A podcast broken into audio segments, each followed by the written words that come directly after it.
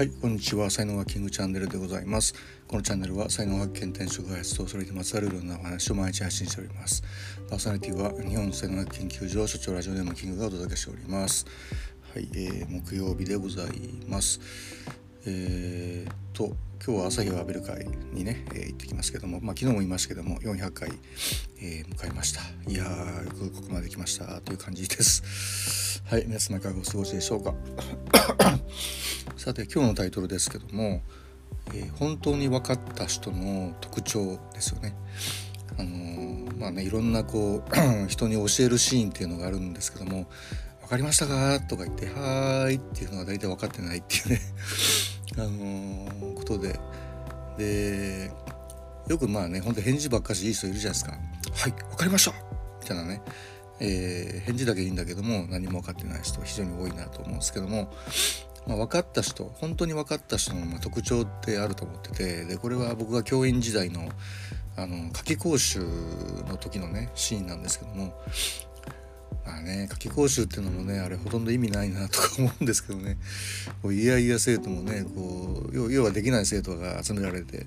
なんか夏季講習するみたいなね感じなんで、えー、でまあ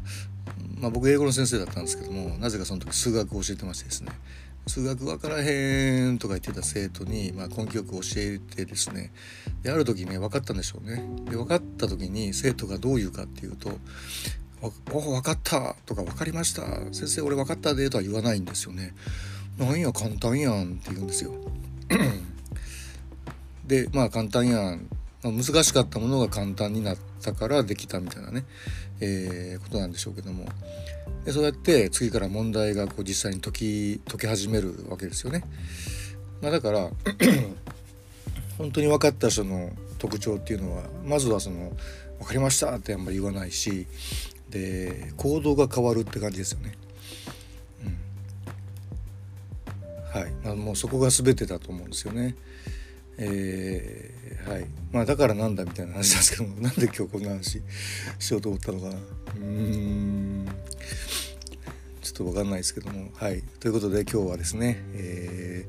本当に分かった人の特徴というふうなことで、えー、お伝えをしました。一応ブログの方にも書いてますんでよかったらお読みくださいませ、えー、では音声ここまでです、えー、今日も最後までお聴きいただきありがとうございました。いいねフォローコメントレーターメッセージなどいただけますと大変励みになりますのでよろしくお願いいたします。才能学マスターのキングでした。それではまた明日お会いいたしましょう。ありがとうございました。Have a nice day